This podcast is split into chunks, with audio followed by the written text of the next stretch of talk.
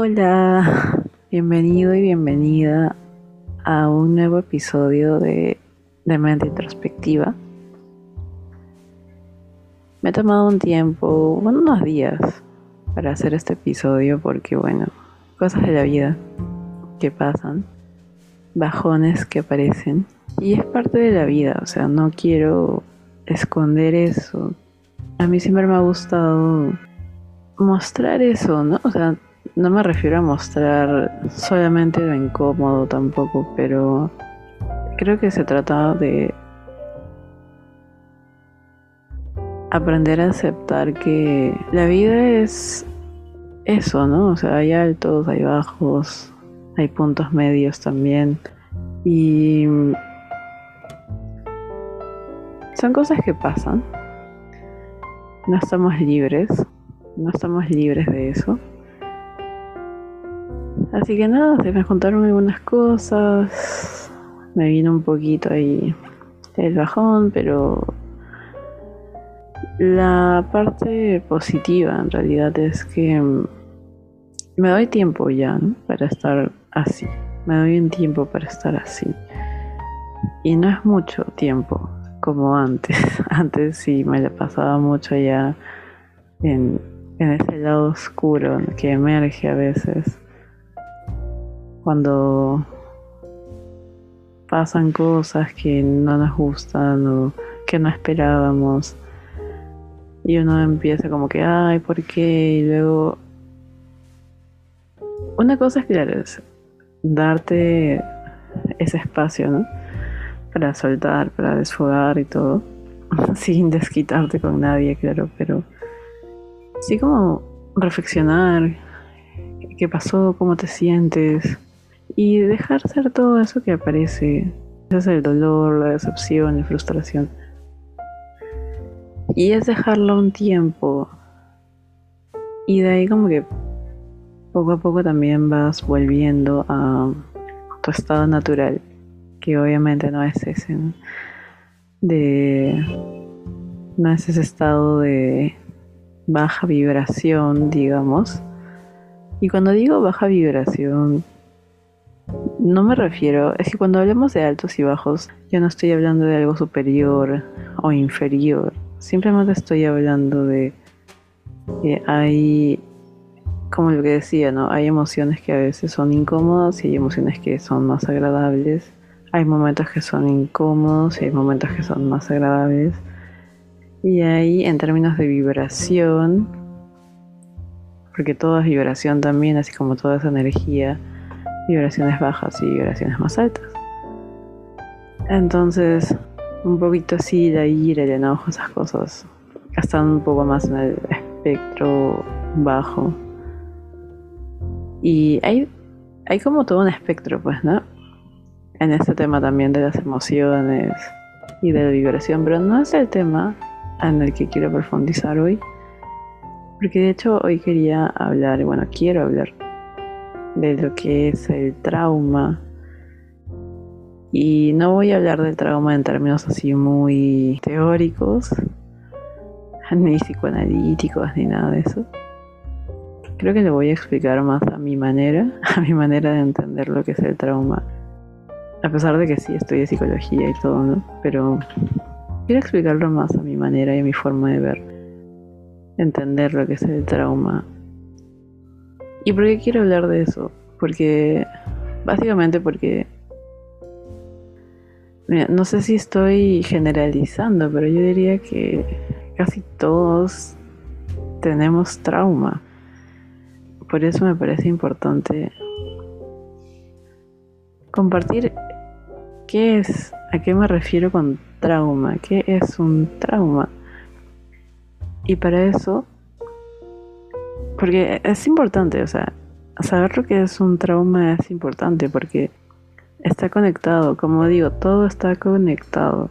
Lo que es el trauma, las emociones, los pensamientos, las creencias, la energía, vibración, todo eso está absolutamente conectado.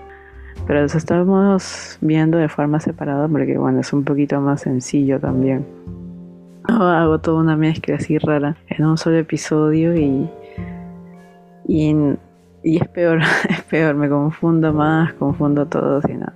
Así que lo estoy como desmenuzando un poco porque también quiero hablar en un siguiente episodio de lo que son las relaciones y cómo es que se activan también los traumas a veces en las relaciones, porque es que está ahí, o sea, y por eso es importante saber qué es un trauma, de dónde viene, cómo aparece. Y hay una explicación que a mí me gusta, un ejemplo que da un compañero de mi formación de yogoterapia que, bueno, él estudió programación neurolingüística. Y de hecho yo también llevé un curso sobre eso. Y es muy interesante. Es muy interesante porque tiene una forma bien eh, simple y sencilla de explicar un montón de cosas que en la psicología es como que súper teórico y súper denso. Y, y yo siento que es más que nada un tema ya como más intelectual, ¿no? Pero desde lo que es el PNL, o sea, la programación neurolingüística, el ejemplo que da este compañero es, imagínate que estás en la playa y estás con tus padres, pero por un momento, o sea, te pierdes. Te pierdes y ya bueno, para hacer el ejemplo más así extremo, eh, te acercas al mar y el mar como que te lleva, casi te ahogas y no estaban tus padres y esa, esa, o sea, esa experiencia, ¿no? Al final, o sea, esa experiencia en la que casi te mueres porque casi te ahogas y al final, no sé, pues alguien por ahí te, te ayuda, te salva, luego vuelves a ver a tus padres y estás como más tranquilo, tranquila, pero ya se quedó algo grabado, ¿no? Como una memoria. Hablemos como de una memoria. Es como si hablamos de, la mente o del cerebro como si fuera una computadora. Entonces, esa experiencia desagradable se convierte en un trauma, porque es una memoria que se queda grabada ahí, ¿no? Es como que se queda grabada en tu computadora. Y, y ya está ahí, o sea, y ya está ahí. Quizá de manera muy inconsciente se queda grabado esto. Y empiezas a asociar, o sea, la mente empieza a asociar, por ejemplo, el agua con algo peligroso, ¿no? Porque casi te ahogas o el hecho de que estabas solo y te perdiste con tus padres te abandonaron, a pesar de que no fue así. Pero tu cerebro de alguna forma empieza a fabricar este tipo de creencias, ¿no? Como que el agua es peligrosa, tus padres te dejaron solo. Y más adelante, cuando ya eres grande o adulto, te invitan, no sé, a la piscina, a la playa y ya hay como ansiedad se dispara la ansiedad, se dispara una emoción de miedo por el tema del mar, por el tema del agua, o se generan quizá otras situaciones con el agua que ya te generan como cierta incomodidad, ¿no? Además del tema que también aparece con, con la creencia de, ah, mis padres me abandonaron porque estaba solo y nadie estaba para protegerme y casi me muero. Y lo que se dice también es que, por ejemplo, desde los 0 a los 7 años, somos como esponjitas. Y usualmente no, ah, desde los 0 a los 7 años casi no somos muy conscientes de muchas cosas. Y justo ahí es cuando pasan esas experiencias a veces medio traumáticas, ¿no? Que ya se quedan más bien en el lado inconsciente y ya están ahí, o sea, ya eh, haz algo que hagas alguna especie de regresión o algo así.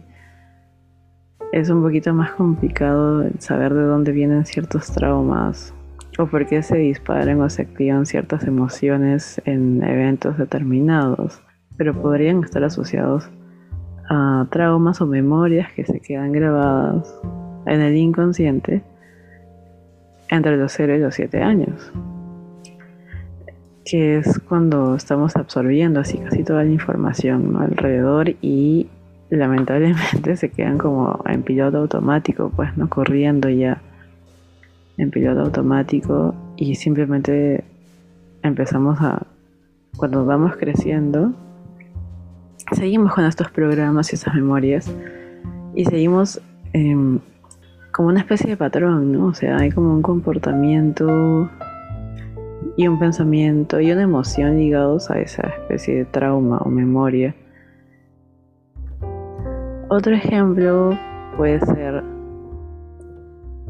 en el tema, porque a lo que quiero llegar es a que el trauma al final es como esta memoria de algo que ocurrió en un momento específico de tu vida que te marcó, ¿no? O sea, algo que se quedó ahí grabado, porque es una memoria y esa memoria la asociaste de alguna forma inconsciente.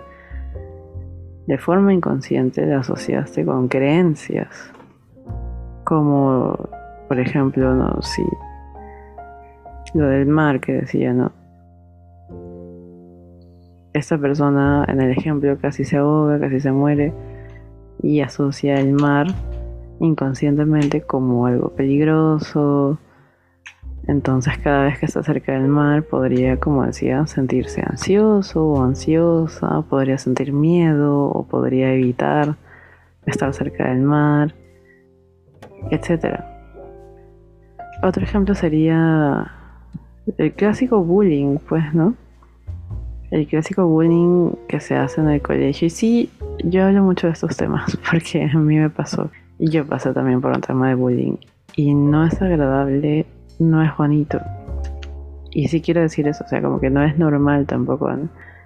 No, es normal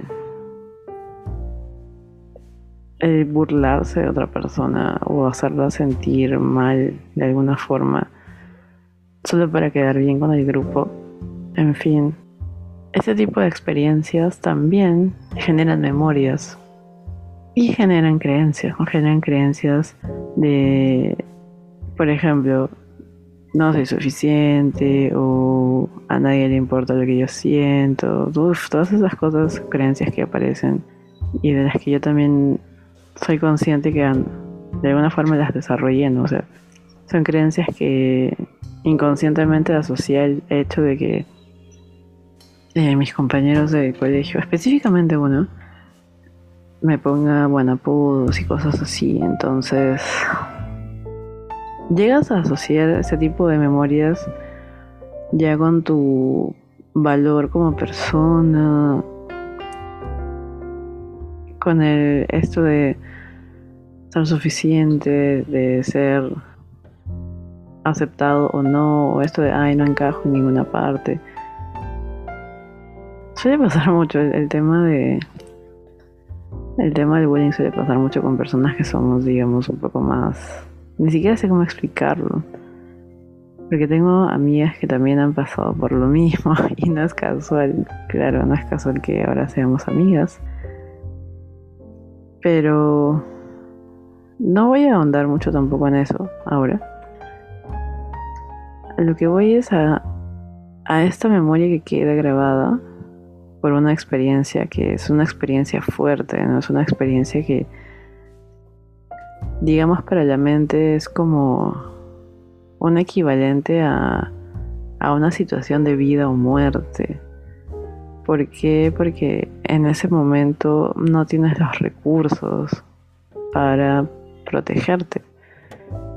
Entonces se vuelve algo traumático porque es algo que quieres evitar, es algo que no quieres que pase de nuevo.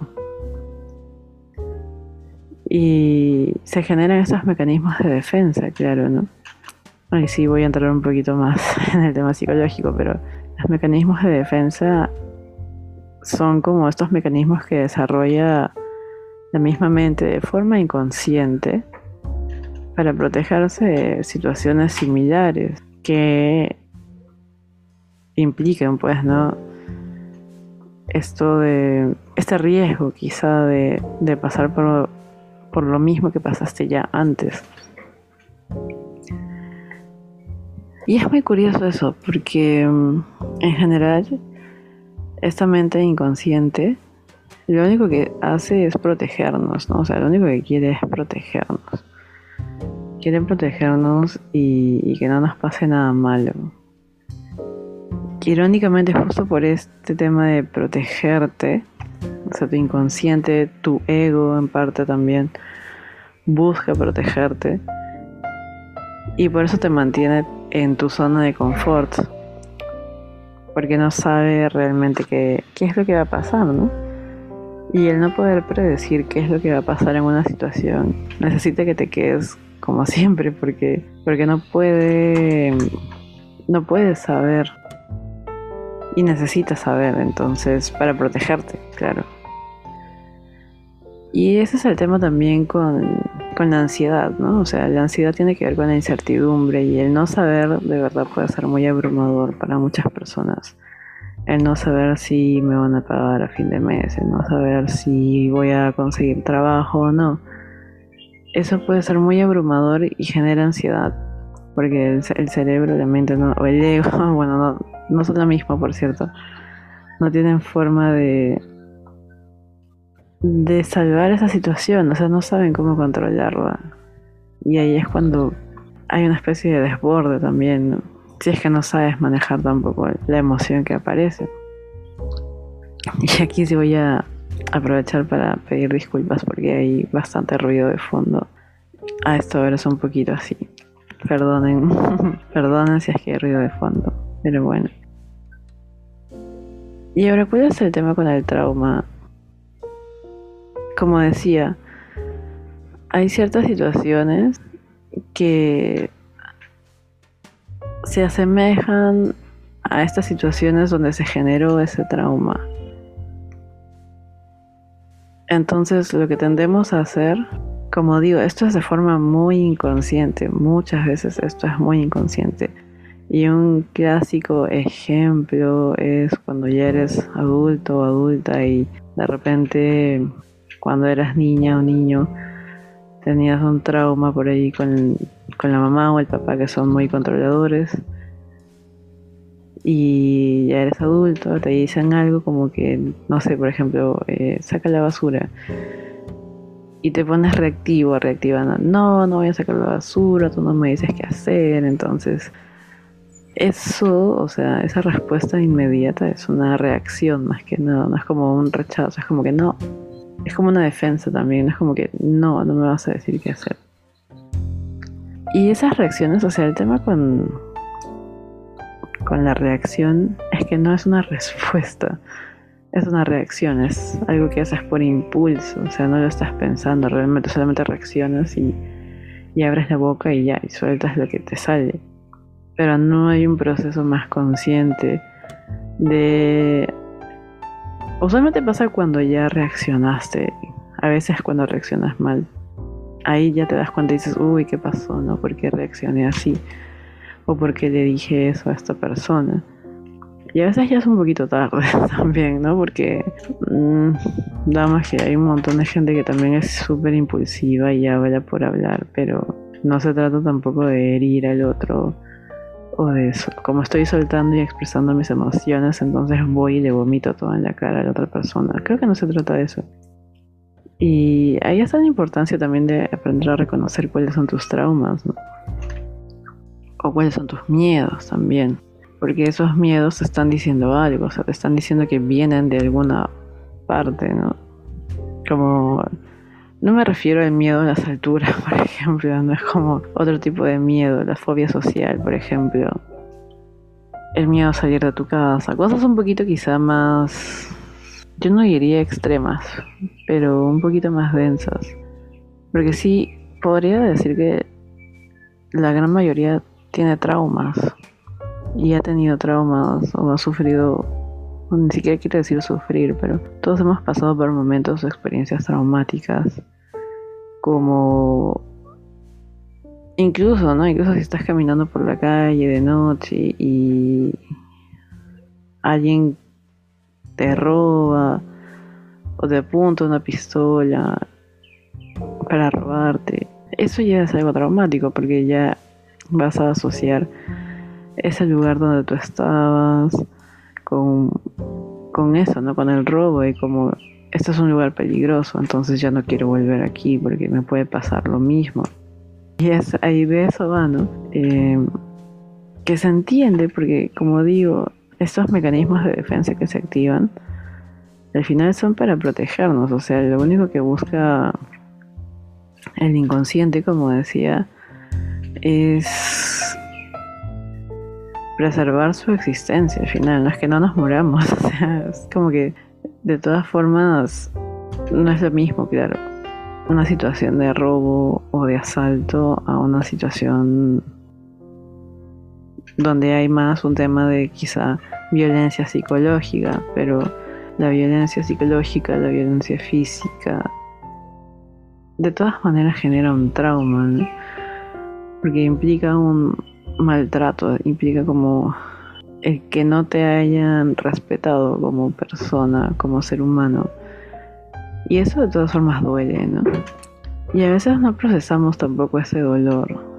Es como que este evento, esta memoria se queda grabada inconscientemente, pero no hemos procesado realmente lo doloroso que fue, ¿no? Y no hemos pasado por un proceso de, de sanación o de perdón o de perdonarnos a nosotros mismos o de perdonar a los otros, sino que más bien caemos en, en este papel a veces de víctima, ¿no? De, ay, pobrecita, sí, es que a mí me pasó esto y me pasó lo otro, y por eso soy así. Entonces, al final eso es una justificación, ¿no? Porque creo que todos y todas tenemos las herramientas y la capacidad para sanar y para poder procesar esto que está pasando a veces, ¿no? Lo que nos dejan ciertas experiencias, o sea, incluso eh, yo voy a hablar del trauma o sea, como algo que no es necesariamente una experiencia muy fuerte, sino, o sea, no me refiero a que a que tiene que ser algo muy extremo, sino que un trauma es algo que a ti te marca realmente, ¿no? O sea, es como que es emocionalmente algo que que es muy fuerte para ti, como por ejemplo con las relaciones, ¿no? El hecho de y qué pasa también, lamentablemente pasa, que no sé, pues tu pareja te abusa de ti psicológicamente o físicamente, o que todas las parejas que has tenido te han engañado, te han mentido, eso genera un trauma, porque te genera inseguridad, te genera desconfianza, te da miedo volver a relacionarte porque no quieres que te pase lo mismo, no quieres encontrarte con otra persona que otra vez te miente y te engaña y te maltrate. Y es un trauma, porque es una memoria que está ahí, ¿no? Es una memoria de...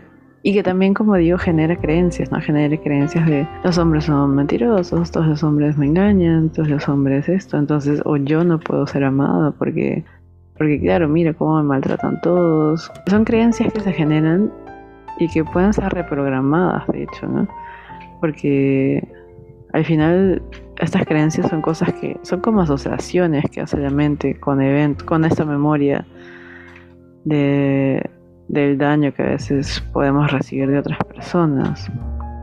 Y como digo, que se generan de forma inconsciente y como no nos detenemos a procesar eso, a procesar ese dolor, a procesar qué pasó, a procesar a ver qué me deja esta experiencia, qué puedo aprender de esta experiencia para que no se vuelva a repetir, qué es lo que necesito para, para poder estar preparado para una siguiente eh, experiencia como en este tema, por ejemplo, las relaciones.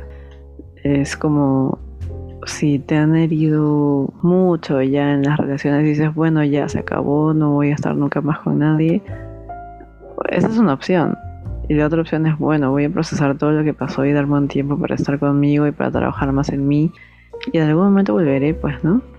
volveré a creer en el amor, pero creo que primero hay que creer en el amor propio, de todas maneras. Y el tema de poder procesar lo que nos dejan los traumas es un hecho al final, es un acto de amor propio, yo creo. Porque tiene que ver con, como digo, ir hacia adentro identificar qué es, qué es eso, ¿no? O sea, qué, por qué es, estas cosas todavía duelen. O por qué estoy reaccionando, por qué estoy siendo impulsivo o impulsiva con esta otra persona, o con mis padres, o con mis amigos. ¿Qué es lo que se activó en mí para yo reaccionar de esa forma? Y básicamente cada vez que te des cuenta de que estás reaccionando o de que estás siendo impulsivo impulsiva, es, es eso, es identificar por qué, o sea, por qué reaccioné así, por qué esto me molesta, a qué me recuerda esto. Probablemente se activó algún trauma y no me estoy dando cuenta. O quizá el hecho de que, no sé, eh, mi pareja me grite activa el trauma de que mi papá me gritaba no sé, o el hecho de tener un amigo o una amiga que me controla, activa mi trauma de la mamá controladora. Y, y por eso tengo que estar a la defensiva, porque para mí esa experiencia quizás fue muy abrumadora y entonces yo necesito defenderme de quien sea que quiera controlarme, en lugar de simplemente darme cuenta, procesar eso y empezar a comunicarle a la otra persona o ponerle límites, más que nada, ¿no? Sin pelearnos, sin llegar a extremos, ¿no? Yo creo que muchas cosas en realidad serían más sencillas si la mayoría de gente simplemente se pusiera a, a procesar un poco qué es lo que hay ahí, ¿no? ¿Qué es lo que hay? ¿Qué emociones hay? Hay dolor, hay traumas, de dónde vienen, esto que me pasó, ya lo superé o no, o sigue ahí. Y es una chambaza, o sea, yo entiendo que no es fácil y tampoco es cómodo, o sea, puede ser muy doloroso a veces escarbar también en cosas que uno creía que ya había superado y, de alguna forma a veces vuelven a salir temas y tú dices, ah, pucha, pensé que esto yo ya lo había superado, pero parece que no. Entonces, el hacer ese trabajo interno de procesar mis emociones, de no escapar del dolor, y poder procesarlo de una forma saludable, ¿no? O sea, poder ver el dolor como... Yo sé que suena trágico quizás si digo que como un compañero, pero a veces va a parecer, o sea, es inevitable. Es inevitable que haya dolor. O sea, dolor emocional, dolor físico, o sea, el dolor va a estar ahí, pero como el ejemplo que puse al inicio, cuando estaba hablando de que tuve este bajón, y, me permití sentirlo, me permití llorar, me permití soltarlo. Y eso fue, o sea, y lo solté totalmente. Eh, y eso es liberador también al final, ¿no? Porque cuando sueltas todo eso que está ahí, y no importa si pareces una loca que llora y llora y llora como Magdalena, o un loco, porque también hay un tema, ¿no? Con los hombres. Yo no he visto a muchos hombres llorar, la verdad. Y muy pocos. Muy pocos, ahora que lo pienso. Pero es eso, es permitirte llorar, soltar esa expresión y se siente como... Al final como... Como cierta paz. Al día siguiente, claro. en el momento no, al día siguiente. Y poco a poco como que también se va sintiendo eso, ¿no? Que es como que soltaste algo y bueno, te sientes un poco más ligera, más ligero también. Porque era algo que quizá también llevabas tiempo ahí cargando y no lo soltabas. Pero porque no querías, o sea, porque no te detuviste a conectar contigo, no te detuviste a procesarlo, no te detuviste a pensar, oye, esta experiencia me dolió, esta persona me hirió, lo que hizo, no la persona, lo que hizo me lastimó. Porque claro, a veces uno dice, esta persona es mala porque, porque miente, porque el otro, pero sus acciones al final son las que lastiman, no es la persona en sí misma. Claro que sí depende mucho de la persona cambiar su actitud o no, no depende al final de ti, ni de nadie. Lo único que puedes controlar es cómo reaccionas tú, cómo respondes tú, ante eso que las otras personas a veces medio que nos lanzan, ¿no? que no siempre es algo que mm, esperamos. A veces no falta, o sea, nunca falta eso, ¿no? No falta alguien que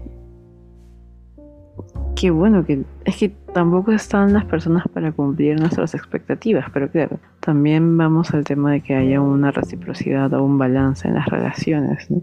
Yo creo que eso es importante y también saber darte cuenta de cuando alguien está pasando tus límites y poder decirlo y poder comunicarlo. Simplemente eso, ¿no? Ni siquiera insultar a la otra persona, ni nada, ni pelearse. Es simplemente identificar cuándo están cruzando tus límites y poder decirlo y decírselo a la otra persona. Y si no lo respeta, bueno, ahí está, ¿no? Hasta ahí queda y ya. Y y gracias por la experiencia y eso es, o sea, es como gracias, pero ahí está, hasta, hasta ahí llegamos. Y para eso también es importante que te des cuenta de cuáles son tus límites, porque muchas veces no nos lo planteamos tampoco. Es como a veces dejamos que las cosas escalen hasta cierto punto donde ya la incomodidad es tan grande que explotas y y la otra persona nunca se enteró de que estaba haciendo las cosas mal o de que estaba cruzando límites porque no se lo dijimos porque simplemente seguíamos haciéndonos como que no, no importa, todo bien y al final es como que no, o sea, no está bien. Pero la otra persona no sabía porque no se lo dijimos o no se lo dijimos desde el comienzo, ¿no?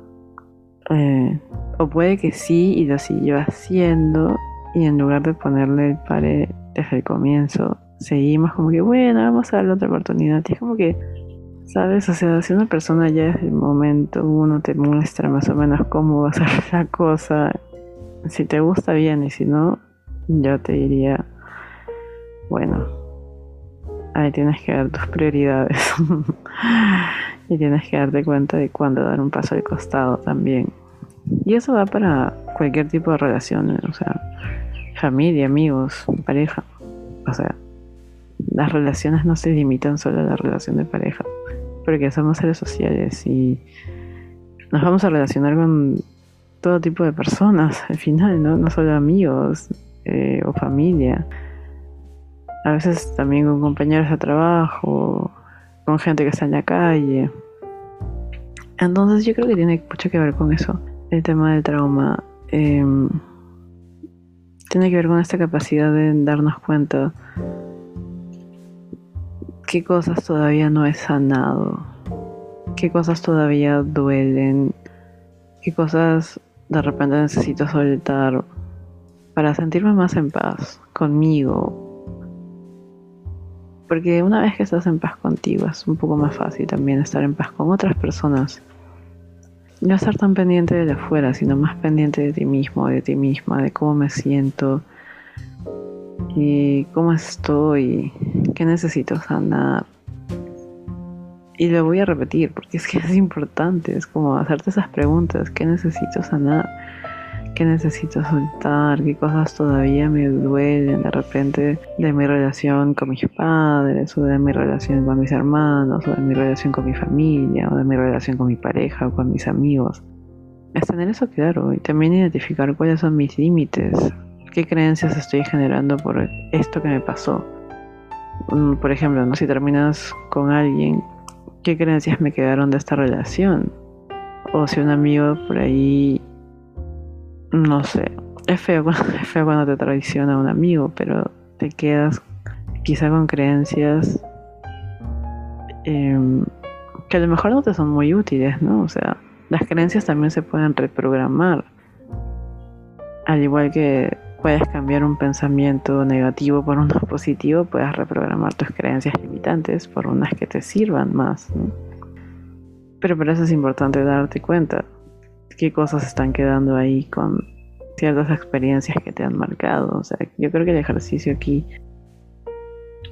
o sea, ese tipo de cosas, si son, si estamos hablando de un trauma muy fuerte, obviamente sí te sugeriría que busques apoyo profesional porque este espacio es un podcast y, y bueno, abrir heridas del pasado sin un cierre adecuado, digamos, para esta sesión no sería muy muy ético, tampoco muy profesional. Pero sí es eso, ¿no? Es poder darte cuenta de qué cosas están ahí que todavía quizá duelen Y para eso es importante también conectar un poco con tu niño o tu niña interior.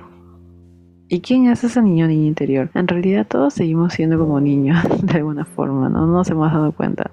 Creemos que como somos adultos ahora, entonces ya eh, todo lo infantil como que lo miramos feo, ¿no? Pero todos tenemos un niño y una niña interna. Y piensa bien en ese niño y esa niña interna. Es como conecta con ese niño y esa niña interna que eres tú al final. Eres tú mismo o tú misma. Y pregúntale, ¿qué necesita? O sea, pregúntale. Podemos hacer hasta una meditación del niño o de la niña interior, que sí me gustaría hacerlo, sería muy bonito. Pero ahora el ejercicio es, es simple, ¿no? Es como cierras tus ojos, conectas con tu respiración. La respiración siempre va a ser como este puente, ¿no? Entre cuerpo y mente, que nos ayuda a centrarnos, nos ayuda a enfocarnos.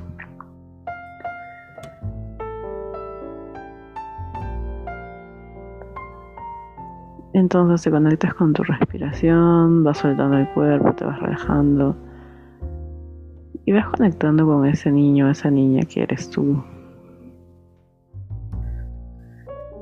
O sea, visualízalo, visualízalo frente a ti. Pueden estar, no sé, en una casa, en un parque. Es como visualízalo frente a ti o visualízalo frente a ti todo chiquito, inocente. Que probablemente también te causa mucha ternura, pues, ¿no? Porque los niños tienen eso. Son, son muy tiernos.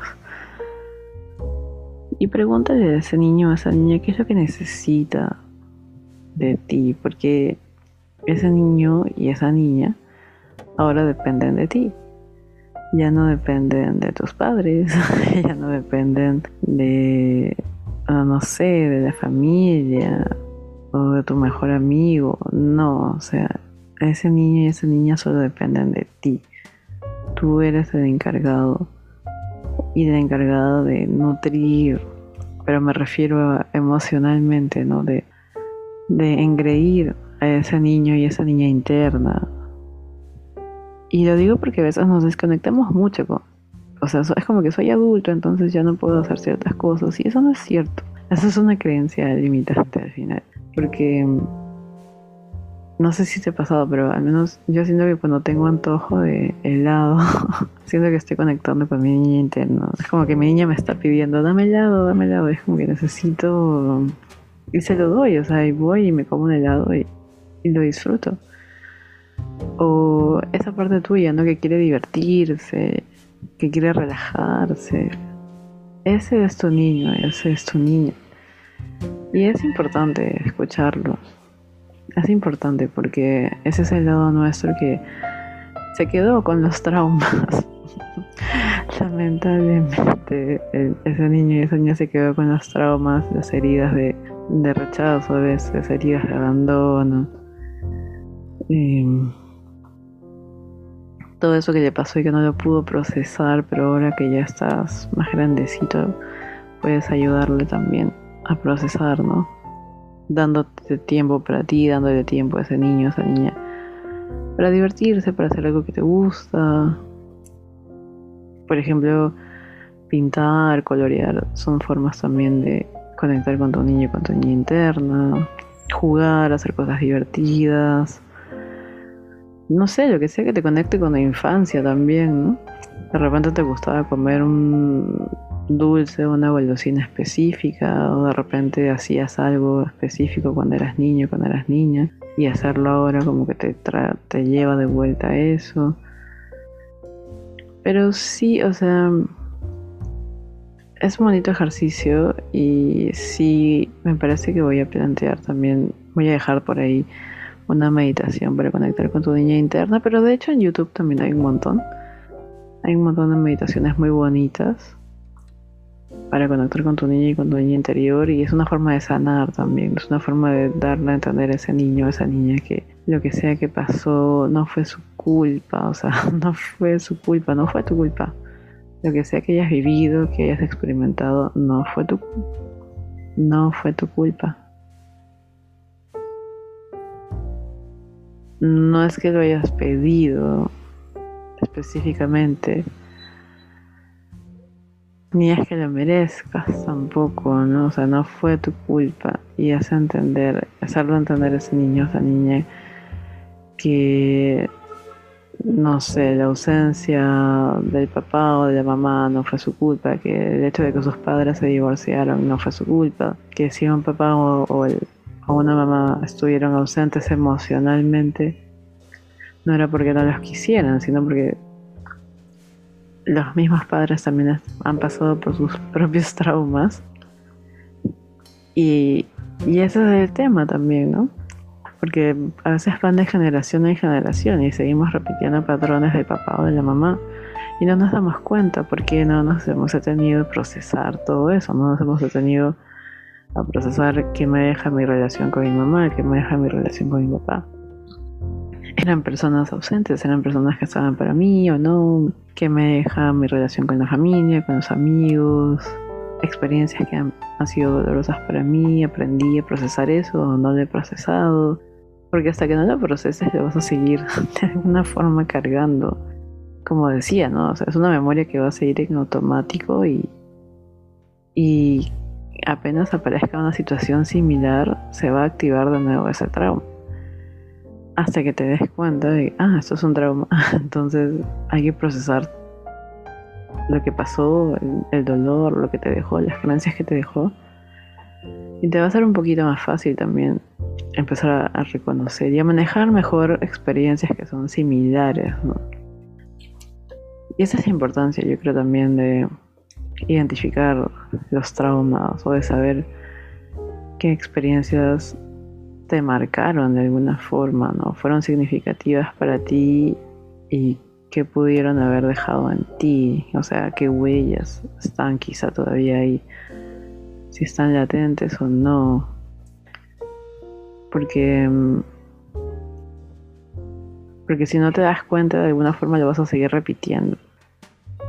Ese es el tema también. Cuando no te das cuenta de que hay algo que no has superado es como que vuelve a aparecer y vuelve a aparecer y vuelve a aparecer y vuelve a aparecer y tú dices pero por qué y por qué lo mismo y por qué lo mismo y es porque es algo que eh, tenías que aprender y no lo has procesado o sea no no te has puesto a preguntarte, oye, pero ¿qué tengo que aprender de esto? ¿no? ¿Qué me está enseñando esta persona o esta experiencia? Y creo que esa es una de las herramientas que te dejaría también para empezar a conectar un poquito más contigo y, y poder procesar también ciertas cosas que a lo mejor todavía no has procesado. Y que no digo que las tienes que procesar todas al mismo tiempo porque no es muy cansado, obviamente, ¿no? O sea, imposible procesar todo al mismo tiempo, pero puedes ir tomando uno por uno y trabajando cosas en ti mismo, en ti misma. El, tema del amor propio es súper importante y el poder quizá perdonarte a ti mismo, a ti mismo por cosas que a veces uno se siente culpable, ¿no? Y, como decía, o sea, no es tu culpa, al final no es tu culpa y, y hay que aprender a perdonarnos también, hay que aprender a ser más compasivos con nosotros mismos y con nosotras mismas. Entonces es toda una práctica, es poder darnos cuenta de qué cosas están ahí que todavía nos afectan, que todavía tienen un impacto en nuestra vida y que a lo mejor estamos repitiendo patrones sin darnos cuenta. Y para eso sí es bueno siempre revisar la historia familiar, ¿no? Es como ver si estoy repitiendo algo de eso, no, ver si estoy repitiendo patrones, como decía, de mi mamá, de mi papá, o de mis hermanos, o de mis abuelos incluso. Porque como decía, estos, estas memorias son inconscientes y hasta que no las hagamos conscientes es difícil sanarlas, pero para eso el hecho de darme cuenta ya me lleva a un nivel de conciencia un poco más alto. Y cuando digo más alto no quiero decir superior o mejor, sino quiero decir que es mejor que otras personas, porque soy más consciente, no. O sea, me refiero a que tengo un nivel de conciencia más alto y puedo darme cuenta de a qué cosas estoy huyendo, qué cosa me da miedo, qué cosa no estoy procesando. Y a partir de eso darme cuenta ya yo puedo elegir si quiero hacerme cargo de eso o no. O sea, eso ya es decisión personal de cada uno y de cada una. Es un trabajo personal. Y eso ya depende de cada uno y de cada una. No es una obligación, pero bueno, si quieres sanar, si quieres estar en paz contigo, sí es, es digamos, un trabajo que hay que hacer, un trabajo personal. Que eh, implica tiempo, o sea, implica invertir tiempo en ti, en estar bien. Y yo creo que es una buena inversión, ¿no? Porque a veces, no, es que a veces no entiendo eso, ¿no? Porque la gente invierte más en, en todos los conciertos del año a, ir a un psicólogo o a ir a terapia, cuando tienen todo el, tienen todos los recursos para hacerlo y prefieren invertirlo en otra cosa, no, yo no llego a entender muy bien eso, pero, pero bueno, o sea, si tienes los recursos para buscar un terapeuta o, o quieres trabajar más con tu energía, no sé, hacer sesiones de reiki, ahí ahora hay una variedad bastante grande también de terapias que son útiles, eh, te diría que todas en realidad son válidas. Ya depende mucho de con cuál conectas tú. Pero sí, o sea, te diría que es una buena inversión. Invertir tiempo en ti, en estar bien. O sea, invertir siquiera 10 minutos en sentarte a escribir cómo te sientes hoy, por ejemplo o invertir 10 minutos en sentarte, hacer una pausa, con tu respiración, o un sentir y escribir eh, este ejercicio, ¿no? ¿Qué cosas todavía me duelen? ¿Qué cosas tuvieron un impacto en mi vida? ¿O pudieron haberme generado un trauma y no lo estoy procesando? ¿O si estoy repitiendo patrones en mis relaciones? ¿O si todos los chicos con los que salgo son muy parecidos? ¿O las chicas con las que salgo son también todas tienen características muy similares, es porque algo, algo hay que todavía no he aprendido. Y por eso sigo atrayendo a la misma persona, pero con diferentes rostros, con diferentes cuerpos. Pero sigue siendo la misma persona, ¿no? Tiene características similares a las anteriores. Y es porque hay algo en mí mismo o en mí misma que tampoco estoy trabajando. Y esa persona me lo está reflejando. Entonces, es eso, es aprender a, abrir un poquito más los ojos y la mente. Y el corazón. y el corazón también, sobre todo el corazón. Abrir el corazoncito, porque mm, el tema con los traumas y con estas memorias, que digo que son dolorosas, y como una vez le bulla el dolor, como que cierra el corazón. Y esto lo digo ya desde un punto de vista más eh, energético también. Porque el corazón es un centro energético importante, sí. Es como uno de los siete centros energéticos centrales. Espera, dije centros, es uno de los siete puntos energéticos centrales.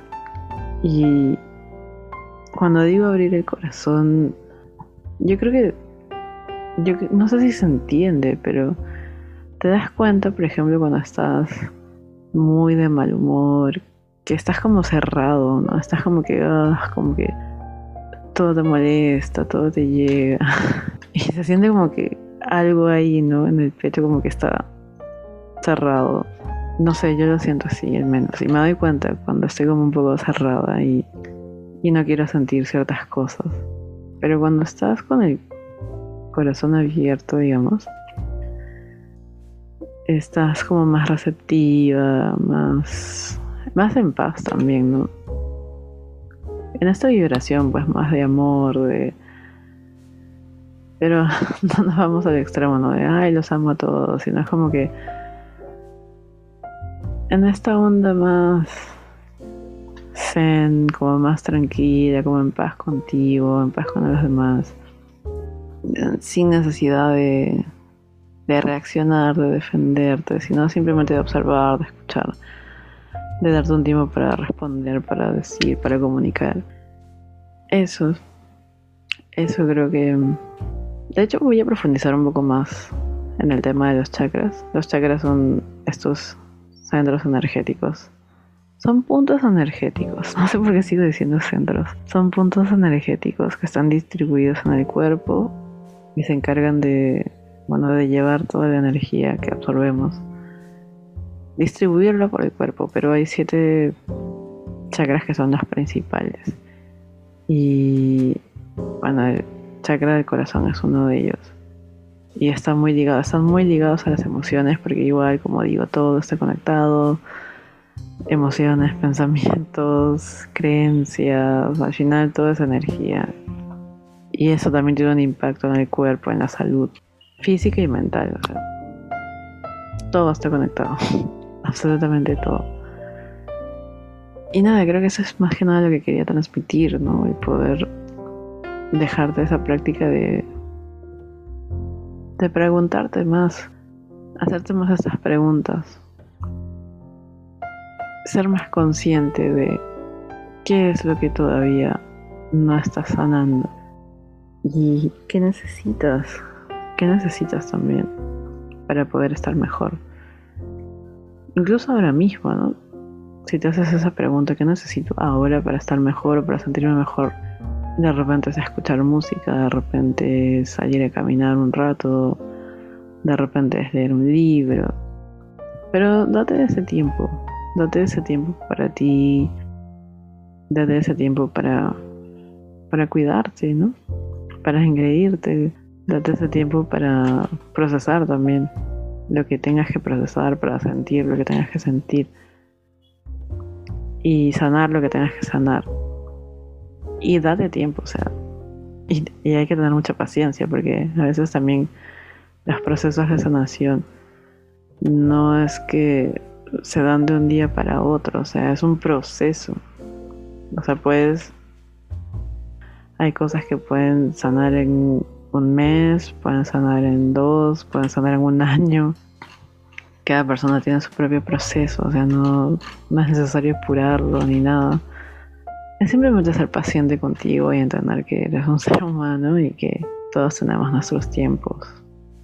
Para todo, incluso para sanar, para procesar emociones también. Y eso, es lo que te quiero invitar un poco, ¿no? ir más hacia adentro, ser un poco más consciente de ti mismo, de ti misma, de cómo te sientes, de cómo estás y qué necesitas y qué puedes hacer para estar mejor, para sentirte mejor. Contigo, ni siquiera con los demás, solo contigo. Porque a partir de esa relación contigo es que se empieza a, a reflejar más también el exterior, con las otras personas. Es como cuando estás, no sé, pues muy feliz por algo y las otras personas se dan cuenta, me dicen, oye, te veo como radiante o te veo diferente. Y eso es bonito, de verdad que sí, es bonito cuando alguien te dice eso. Y se nota, ¿no? Es como tu energía que está como ahí brillando. Y no siempre va a ser así, yo sé, yo sé, porque, porque hay momentos en los que uno está así, uy, como brillando, y hay momentos en donde estás un poquito más apagado, pero nada, la idea es eso, es poder fluir en cada uno de esos momentos. Y es como amarte también en cada uno de esos momentos. Tanto cuando estás feliz como cuando no estás tan feliz. Y aceptarte sobre todo, ¿no? Porque al final somos seres humanos, o sea, no somos perfectos y como decía en el episodio anterior, no es que vamos a estar felices todo el día o, toda la vida. Son momentos a veces eh, no tiene que ser... Entiendo que la mayoría buscan estar feliz más que el estar triste. Pero a veces es entender eso, no es como fluir, fluir con los diferentes momentos, experiencias, emociones. Y eso, aceptarte y amarte en cada momento. Y con eso te dejo hoy. Espero que te haya gustado este episodio. Si te gustó, si resonó contigo, compártelo, que a mí me ayudas un montón compartiendo con otras personas. Si necesitas o quieres conversar con alguien y por ahí que no sabes con quién, o tienes algo de qué hablar y no sabes con quién, o quieres apoyo acompañamiento emocional, hago acompañamiento emocional. También hago armonización de chakras. Y también estoy dando clases de yoga. Ya no tanto domicilio, estoy más haciendo clases de yoga en el malecón de Miraflores. Así que si te interesa, toda mi info está en mi Instagram, que es dianas.soul, dianas.soul. Y ahí en mi Instagram, bueno, vas a ver un link en mi perfil con toda la información sobre las clases y los servicios que yo ofrezco. Así que si te interesa, por ahí me contactas y yo encantada. Gracias por escucharme, espero que tengas un lindo fin de semana, una linda semana en general. Nos vemos en el siguiente episodio. Bye.